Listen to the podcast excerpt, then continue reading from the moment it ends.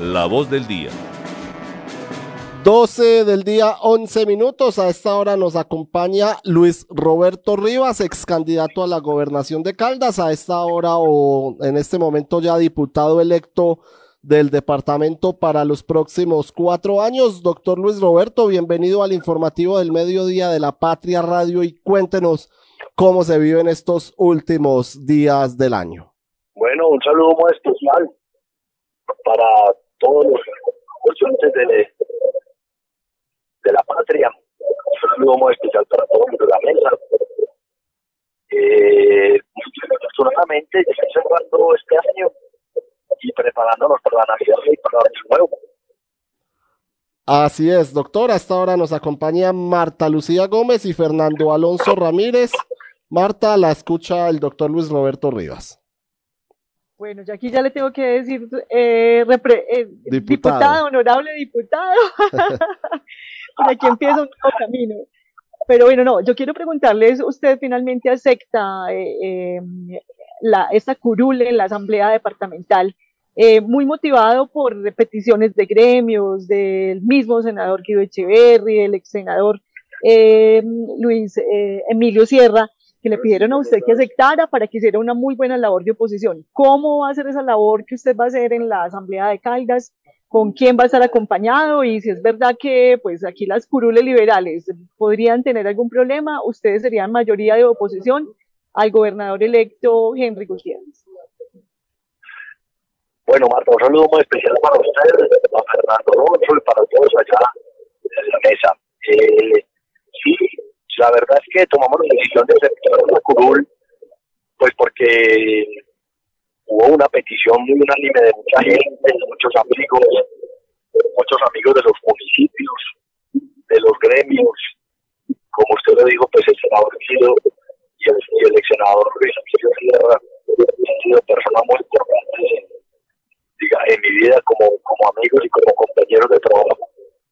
Eh, y que, que sí hay que hacer la labor, hay que hacer el ejercicio, vamos a trabajar duro, nosotros aspiramos poder consolidar un buen equipo para trabajar, para trabajar, y no se trata de trabajar en oposición para ser oposición, se trata de trabajar para llamar la atención de aquello que esté mal hecho, que consideremos no está atendiendo las necesidades de la gente. Y poner y hacer propuestas también, porque lo que necesitamos es avanzar como departamento.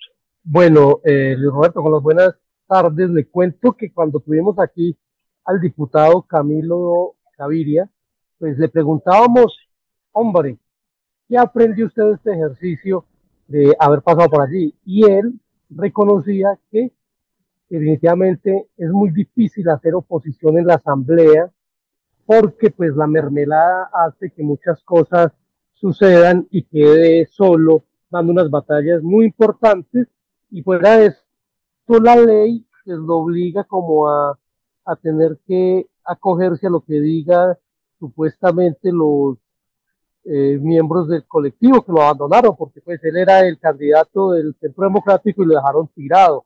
¿Usted ya ha tenido oportunidad de pronto de hablar con Camilo o de ver lo que él hizo en la asamblea para ver de ese aprendizaje, de qué echa mano para entender cuál va a ser su papel allí? Claro, yo he tratado, yo he hablado varias veces con Camilo, he hablado varias veces con Mauricio Londoño, hemos hecho un análisis, he hecho también un análisis jurídico sobre temas de estatuto de oposición.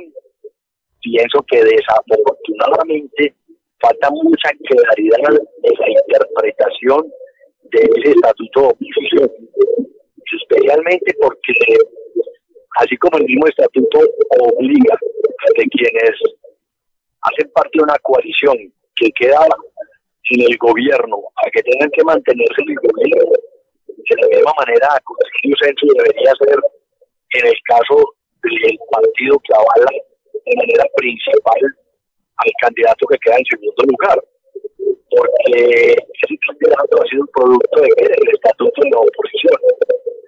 Entonces uno diría que ahí debería garantizarse ese derecho fundamental consagrado eh, la normatividad colombiana para poder ejercer y eficientemente ese ejercicio de la oposición. Obviamente no es fácil porque desgraciadamente en este país la forma de establecerse los partidos, la falta de tener partidos fuertes, la falta de tener eh, partidos con políticas claras y con una disciplina clara, con una doctrina clara, pues hace que la gente se imponga.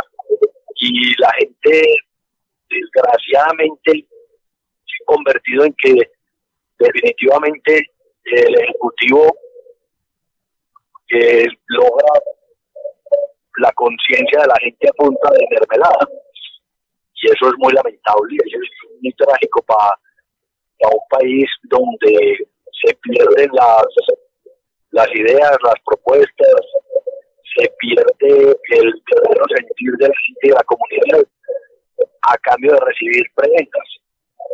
Esperamos que, que no suceda. Yo espero que quienes nos estuvieron acompañando con el partido de coalición eh, en esa en ese hacia la gobernación, pues se mantengan en ese propósito de buscar eh, una coalición de oposición que realmente busque el equilibrio, no para impedir que el gobernante de turno ejerza su labor, no, hay que permitir que lo haga, que lo haga adecuadamente, que pueda ejecutar su función de gobierno pero que lo hagan dentro de unos parámetros que realmente le sirvan a la gente y dentro de que es una política eh, bien hecha, con, con buen criterio, sin politiquería, sin clientelismo y sin caer en, en tantas las cosas complejas que hemos visto durante este periodo.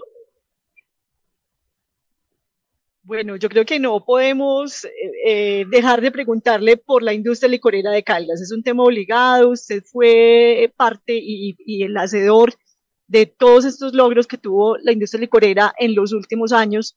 Em, y todo el tema del buen gobierno. Eh, yo quiero preguntarle sobre su posición, sobre lo que ha venido ocurriendo en los últimos meses realmente falló ese tema del buen gobierno y no se eh, aplicó el blindaje que se tenía previsto para casos como los que han ocurrido, de gente que ha salido, los eh, run runes, todos los eh, señalamientos de que se han hecho cambios de personal eh, por politiquería. Eh, ¿Usted cómo está viendo ese tema y a qué riesgo está expuesta la industria licorera de Caldas de continuar manejándose otra vez con estos rasgos politiqueros? Bueno, Martica, una buena pregunta esa. Yo diría que nosotros hicimos un gran esfuerzo con un gran equipo de trabajo. Fueron ocho años en donde prácticamente recuperamos el rumbo de la licorera, la consolidamos, la convertimos en una gran empresa con gran innovación y tratamos en lo posible de, digamos, de generar una dinámica que disminuyera ese riesgo político que existe siempre en la entidad pública y para eso utilizamos el mecanismo del gobierno corporativo. Desafortunadamente, nos encontramos con cosas.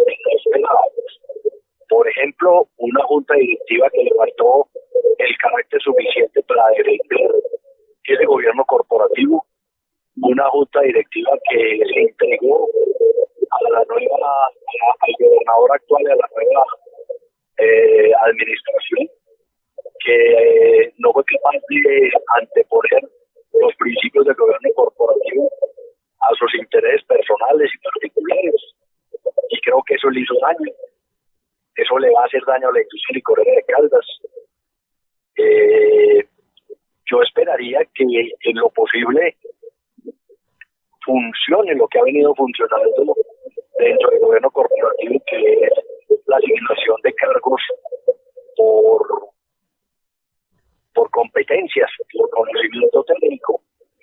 Eh, creo que lo que sucedió hace unos meses, hace un mes, fue muy lamentable porque demuestra que lo que más que el, interés de pensar en que la, compañía funcione bien, hay un interés revanchista eh, donde no se mira las consecuencias de sacar un personal que era totalmente técnico, eh, privar a la compañía de ciertos funcionarios técnicos que son claves para el funcionamiento de la empresa. Eh, realmente me preocupa mucho el futuro de la empresa, de la compañía, y creo que si el objetivo es eh, lo que estamos viendo, pues vamos a empezar un camino de retroceso desafortunadamente en la industria licorera de caldas porque vamos a volver a la politización. Y, y el gobierno corporativo no depende solamente de los principios que se piden allí, sino también depende de la capacidad que tenga la clase política de generar unas normas de comportamiento y de conducta en el manejo de la empresa que garanticen el futuro de la empresa y no solamente ese, el futuro de los ingresos importantes para que el departamento pueda hacer su ejecución presupuestal y su inversión social. Bueno, y sobre ese mismo tema, pero de otra perspectiva, que es la perspectiva de la administración departamental, ¿cómo ha recibido usted los nombres de las personas que han, que han ya quedado en el gabinete del, señor Henry Gutiérrez? Hemos ya conocido por ahí la mitad del gabinete fácilmente, ¿cierto? Y vemos una gran eh, participación del grupo de eh, Mauricio Listano, llámese gente movimiento, llámese partido de la U, porque eso como que terminó siendo lo mismo según mi mi falta de entender en, en, en estos temas políticos. Pero usted cómo recibe esos nombres que han dado allí? No, yo diría que es un gabinete netamente político, es un gabinete que no está teniendo en cuenta la importancia de ciertos cargos que requieren un conocimiento técnico y, y, obviamente obedece a la nueva circunstancia política que ocurrió en las elecciones. Es un gabinete político, totalmente político. Habrá que esperar cómo, cómo es el desempeño y cómo actúan los secretarios eh, y cómo lo hacen en el momento en que empiezan a ejercer los cargos. Pero lo que uno observa es simplemente un gabinete político, netamente político.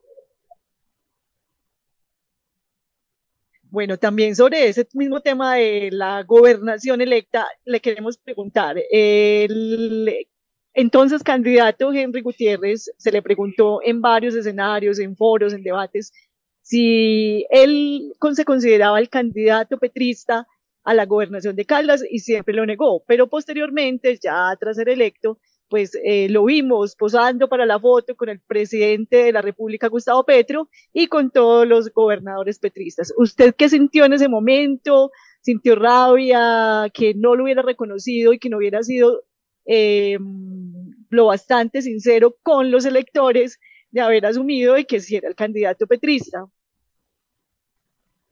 No, Martica, yo creo que esa fue la dinámica de la campaña fue una campaña desafortunadamente muy sucia, eh, llena de mentiras, llena de calumnias, llena de engaños. Eh, creo que se engañó mucha gente en ese departamento. Y, y para él fue, yo, yo diría que para él fue, pues yo diría que, que la desenmascarada se la hizo el mismo presidente cuando el presidente declaró como triunfo peterista al recorrer de Caldas. Pero bueno, eso es un... Ahí, ahí se va conociendo, lo importante es que la comunidad y la sociedad conozca muy bien, vaya conociendo muy bien quién, quién es realmente verdad y quién es no. Muy bien. Pero no, yo, yo sabía, yo sabía que era peterista y todos lo sabíamos y todos sabíamos que lo que lo que hubo una estrategia para tratar de ocultar una realidad que era imposible, pues, porque era imposible de ocultar.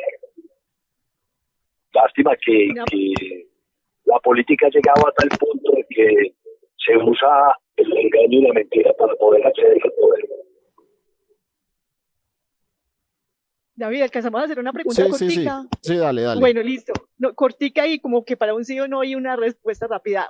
Eh, ¿Se arrepiente usted de haberse postulado a la gobernación y no a la alcaldía de Manizales, donde quizá pudo haber obtenido muchísimo más respaldo? No, no, no, no, yo no, yo no me arrepiento. Perfecto, ahí está la respuesta.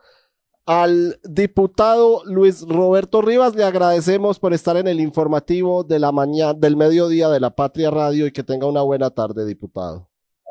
Muchas gracias. Un saludo muy especial para Marta y para Fernando Alonso y para todos ustedes.